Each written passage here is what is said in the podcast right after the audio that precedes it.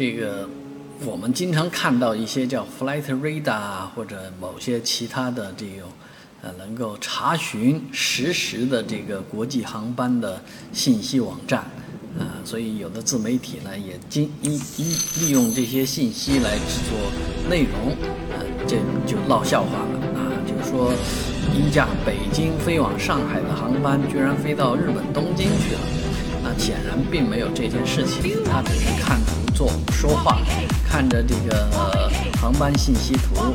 做的这么一个呃猜测和和一个不切实际的这个这样一个虚拟的图，而事实上是因为航班取消、航班代号代码的更迭，导致这个正常的航线啊并没有变化啊，而所以呃有的人就把据此说到飞到东京去的说法。而在美国呢，最近也有提出来说要，呃，将这个航班啊，呃，信息啊隐藏的说法。特别是埃隆·马斯克曾经把自己的航班信息啊隐藏掉。哎，这个事情呢，可能更越来越多的航班会采取这样的措施。但是如果这样做的话呢，反而又会导致一些呃新闻啊，呃，百姓追踪不到、查不到。事实上，这这样的这个信息隐藏啊，呃，意义不大啊。其嗯，即便是出一些乌龙事件，那仍然应该保证